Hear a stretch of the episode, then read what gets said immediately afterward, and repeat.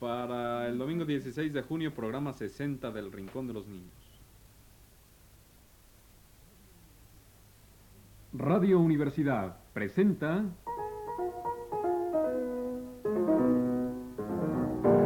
El Rincón de los Niños, un programa de Rocío Sanz.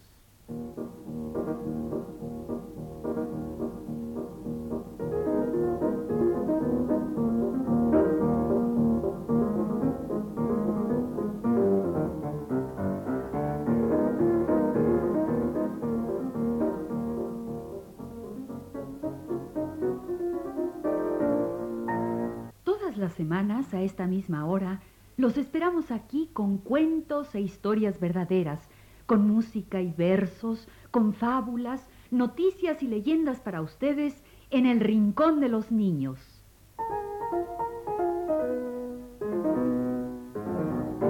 Hoy vamos a empezar por el principio. Oye, oye, ¿qué te pasa? Siempre empezamos por el principio. Pues sí, ni modo que comencemos por el final. ¿Y por qué no? Podríamos un día comenzar por el final, despedirnos de los niños, contar un cuento al revés y poner la música al revés.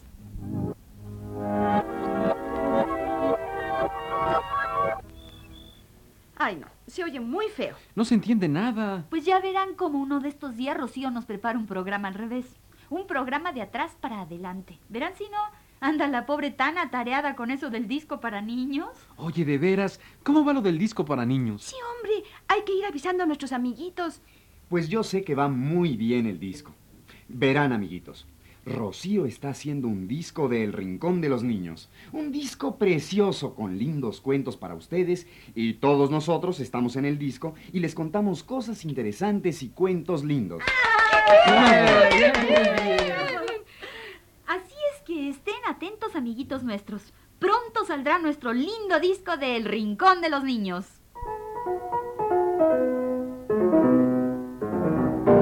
Bueno, pero volviendo a lo nuestro, hoy vamos a empezar por el principio. Y dale, esta sigue con su manía. ¿Qué quieres decir, Ana Ofelia? Que hoy vamos a empezar por el principio del mundo. Ah, pero si eso ya lo contamos, ¿no te acuerdas? El principio del mundo según los mitos griegos, todo aquel cuento del caos y la naturaleza y los titanes, y de cómo Prometeo, el gigante, inventó al hombre. De veras que ya lo contamos. ¿Y ahora qué hacemos? Oye, ¿por qué no contamos más cosas del gigante Prometeo? Hay tanta cosa linda que contar. Sí, sí, sí, sí. Para ustedes, las aventuras de Prometeo.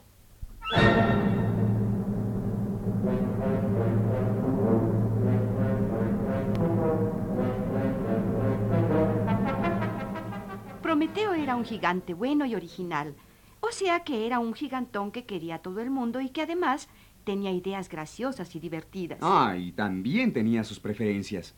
Tenía, por ejemplo, un gran amigo, el hombre. El hombre vivía entonces en un estado de suma pobreza. No tenía casi nada. En cambio, el gigante, como era tan grande, conseguía todo lo que quería. Y entonces Prometeo decidió hacerle un buen regalo a su amigo.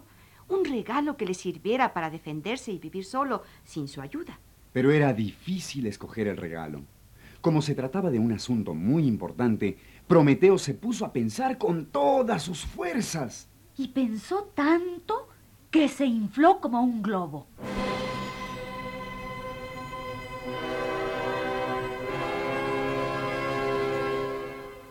Y como un globo, subió Prometeo volando hasta el Olimpo.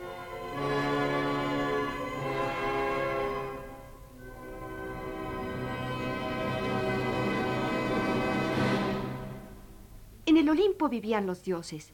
Su jefe era Zeus, el dios más poderoso y cascarrabias que ha habido. Zeus era tan importante que no necesitaba correr tras sus enemigos para castigarlos. Era dueño de un rayo fulminante que los alcanzaba donde quiera que estuviesen.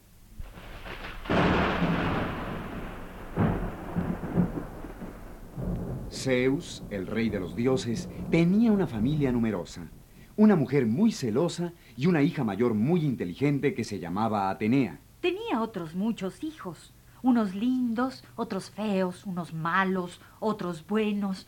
Pero lo mejor que tenía Zeus era su tesoro. Y lo mejor de todo el tesoro era un resplandeciente carro de fuego. Era maravilloso el carro de fuego del tesoro de Zeus.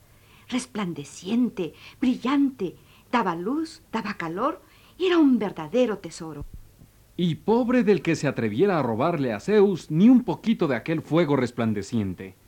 Aquel era su mayor tesoro de Zeus y ni quien se atreviera a robarle.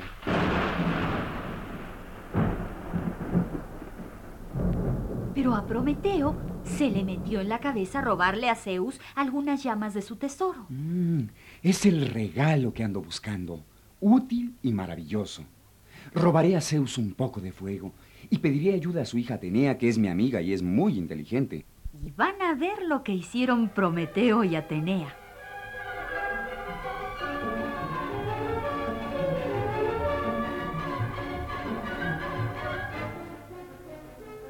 Atenea y Prometeo idearon un plan audaz y lo pusieron en práctica a la hora de la siesta. Todos dormían en el Olimpo. Zeus dormía profundamente a la sombra de un encino. Y Atenea se encargó de llevarse muy lejos a un águila feroz, que era la que cuidaba los tesoros. Ya con el águila ausente, Prometeo se dirigió al lugar de los tesoros.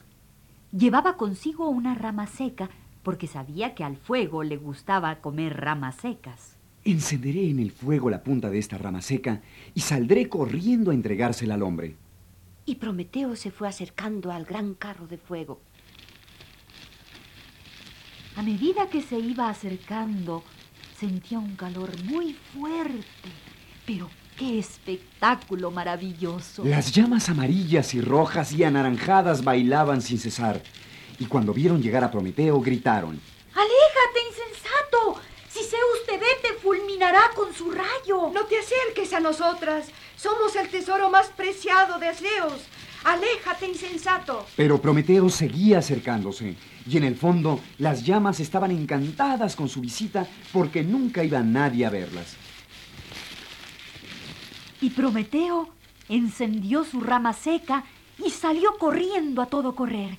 Atenea, que había llevado lejos al águila guardiana del tesoro, estaba feliz con el éxito de la empresa. Y Prometeo le llevó el fuego a su amigo el hombre.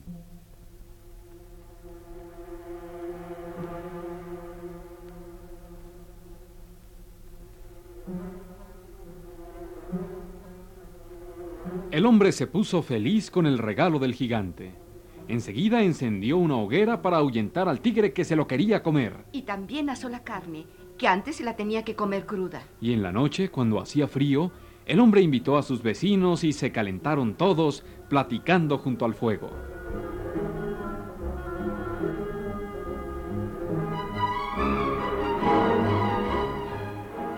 Y conversando, conversando junto al fuego, hicieron muchos proyectos. Construyeron un horno para asar el pan. Y otro horno para cocer ladrillos de barro. Y se acostumbraron los hombres junto al fuego a estar todos juntos, a hacer proyectos juntos, a trabajar juntos, inventando siempre cosas nuevas que hacer.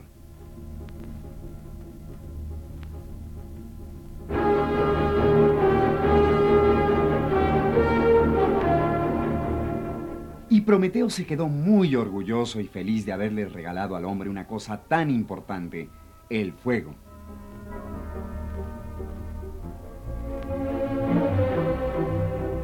Y nosotros hemos acompañado nuestro cuento con la danza del fuego, que la hizo el gran compositor español Manuel de Falla.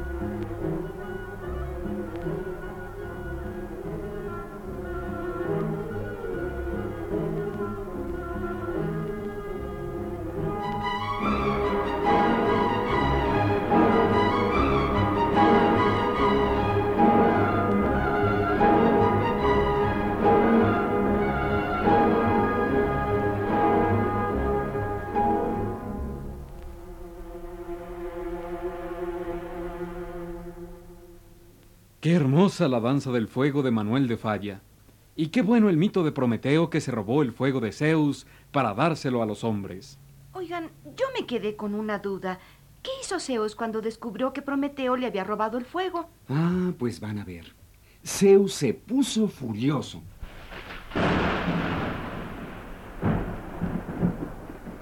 Mandó primero a Pandora para castigar a Prometeo.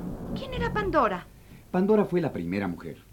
Zeus le regaló una caja donde estaban guardados todos los males de la tierra. La caja de Pandora.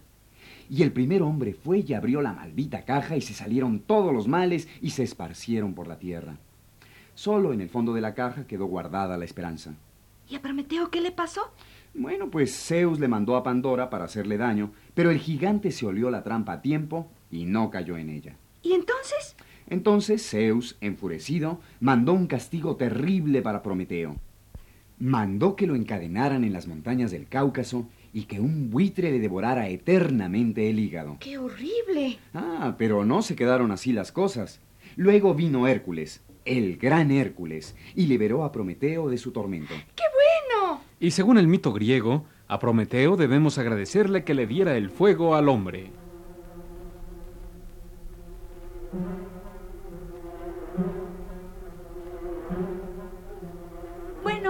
Ya que hablamos de fuego, a ver, ¿cuántos dioses del fuego conocen ustedes? Mm, mm, dioses del fuego. ¿De dónde sean? Sí, sí, de donde sean, pero que sean divinidades o dioses del fuego. Ah, pues yo sé uno. Se llamaba Vulcano y era el dios del fuego y del metal entre los romanos. ¡Cierto! Vulcano era el dios romano del fuego y de los metales, y entre los griegos se llamaba Hefestos. Era uno de los hijos del rey de los dioses, de Zeus. Pero el pobre era tan feo y deforme que su madre lo arrojó del Olimpo y fue a caer en la isla de Sicilia. Oye, qué mamá tan mala, pobre Vulcano. Pues Hefestos o Vulcano, como quieran decirle, estableció su reino dentro del volcán Etna en Sicilia. Y ahí tenía su fuego y trabajaba sus metales con ayuda de los cíclopes, que eran gigantes con un solo ojo. Y allí Hefestos trabajaba los rayos para Zeus.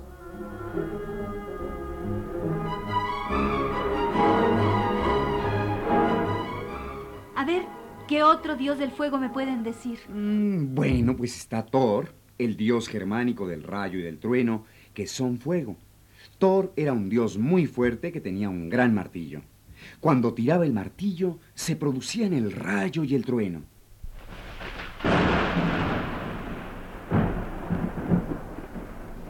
Y lo mejor de todo era que el martillo siempre volvía a las manos de Thor, como los boomerangs australianos.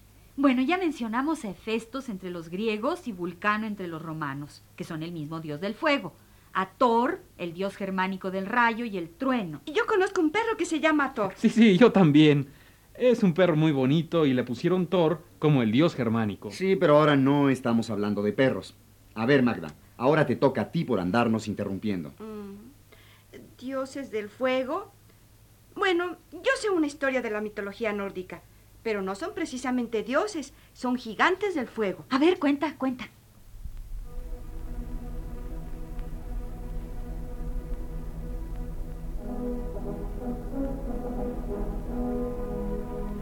Pues en la mitología nórdica hay tres clases de gigantes. Los gigantes de las montañas, los gigantes de la escarcha y los gigantes del fuego. Los gigantes estos simbolizan el poder destructor del fuego. ¿Y los otros qué hacen? Pues mira, los gigantes de las montañas son los que tienen que ver con los aludes, los terremotos, los precipicios, todas las cosas terribles de las montañas. Los gigantes de la escarcha son los que producen las avalanchas, las ventiscas, las tormentas de nieve en el mar y en la tierra. ¿Y, y los del fuego? Ah, pues esos también son terribles. Tienen que ver con los volcanes, con los rayos, con los truenos, con todo lo destructor del fuego. Pero también provocan una cosa muy bonita, las auroras boreales. ¿Y eso qué es? Ah, pues un fenómeno luminoso de las regiones del norte. Una aurora boreal es una luminosidad que aparece en el cielo como si fuera una cortina de luz tenue, rosada, que se mueve. Una cosa maravillosa.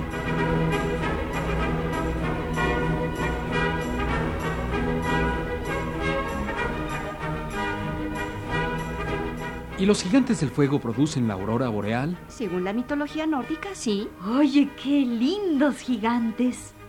A mí me gustaría vivir bien al norte para ver las auroras boreales. Sí, y para que te espantaran los gigantes de las montañas, de la escarcha y del fuego. Ay, ¿y acaso las auroras boreales espantan? No, son algo lindísimo, especialmente de noche. De día casi no se ven porque la luz es muy tenue, pero de noche son esplendorosas. Pero como son un fenómeno tan raro, tan misterioso, eso de ver el cielo con luz que se mueve como una cortina, pues los nórdicos se las atribuyen a los gigantes del fuego.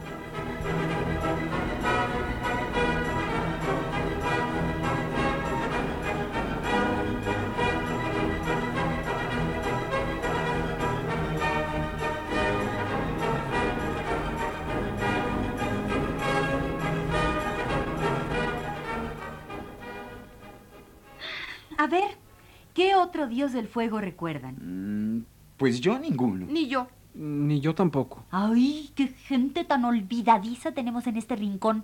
Se les olvida algo de lo más importante, los dioses prehispánicos. ¿Ya se les olvidó cuando hablamos de Tezcatlipoca, el dios de colores, tan bonito y tan terrible, y de cómo se volvió hacha nocturna para espantar a las gentes?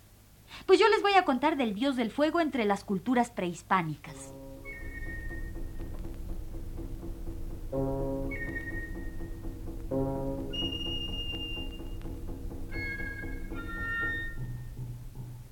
Pues en las culturas prehispánicas, el dios del fuego es el llamado dios viejo, Huehueteotl. ¿Y era de veras viejito? Claro. Mira, Huehuetl quiere decir viejo y Teotl, dios. Huehueteotl quiere decir exactamente dios viejo. Huehueteotl es el padre de todos los dioses. Se le suele representar como un anciano muy arrugadito, sin dientes, que camina encorvado con un bastón. ¡Qué lindo es el dios viejo! ¿Y era dios del fuego? ¿Y tenía templos? Sí. Huehueteotl era el dios del fuego. No tenía propiamente templos, pero fíjate, era tan importante que todas las ceremonias empezaban y terminaban con una invocación al dios viejo, a Huehueteotl, al dios del fuego, padre de todos los dioses. ¿Y no se enojaban los otros dioses? Pues no, porque Huehueteotl era el padre de todos. Así que, aunque las ceremonias fueran para otros dioses, tenían que empezar y terminar con el dios del fuego. Y también se le invocaba cada vez que se encendía fuego. ¡Ah, qué hermoso Huehueteotl! El dios viejo, el dios del fuego, el padre de todos los dioses.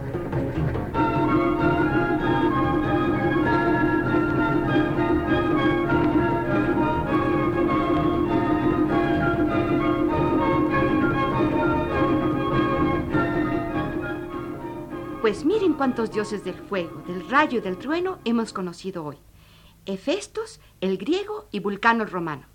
Thor, el dios germánico del rayo y el trueno con su martillote. Los gigantes del fuego de la mitología nórdica. Y Huehueteotl, el dios viejo, el dios del fuego de las culturas prehispánicas. Ha de haber muchos más, pero lo que es yo ya no me acuerdo. Ni yo tampoco. Ni yo, que empecé preguntando por dioses del fuego.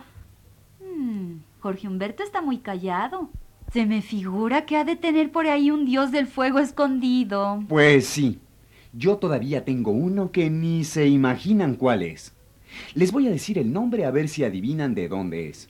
Se llama Agni. Agni. ¿De dónde será? Ni idea. A ver, cuenta, cuenta.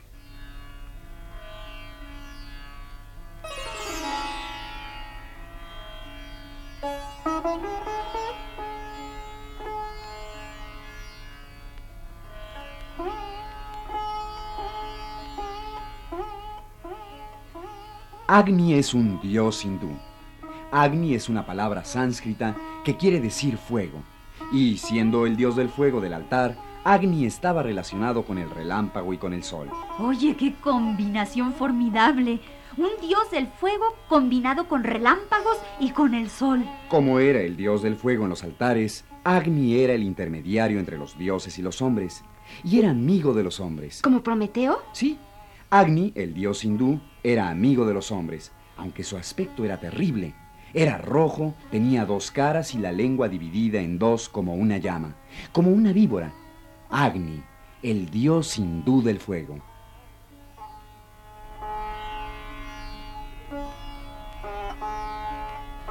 Oigan, de tanto hablar de fuego me dieron ganas de prender una gran hoguera, de hacer una fogata. No, porque se nos quema Radio Universidad.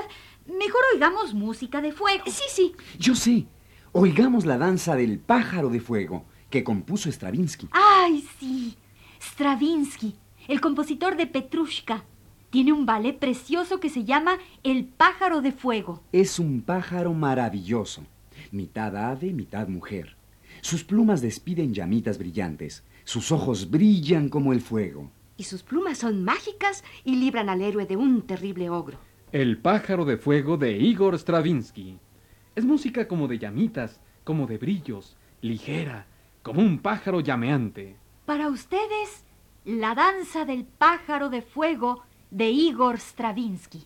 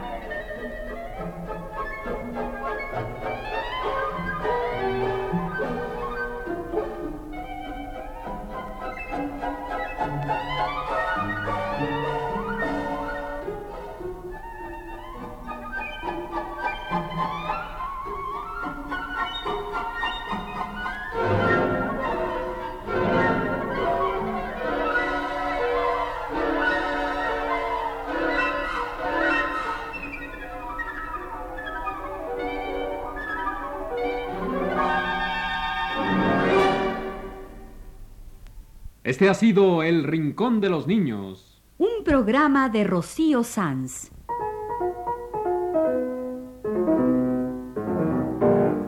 Asistente de producción, Leonardo Velázquez.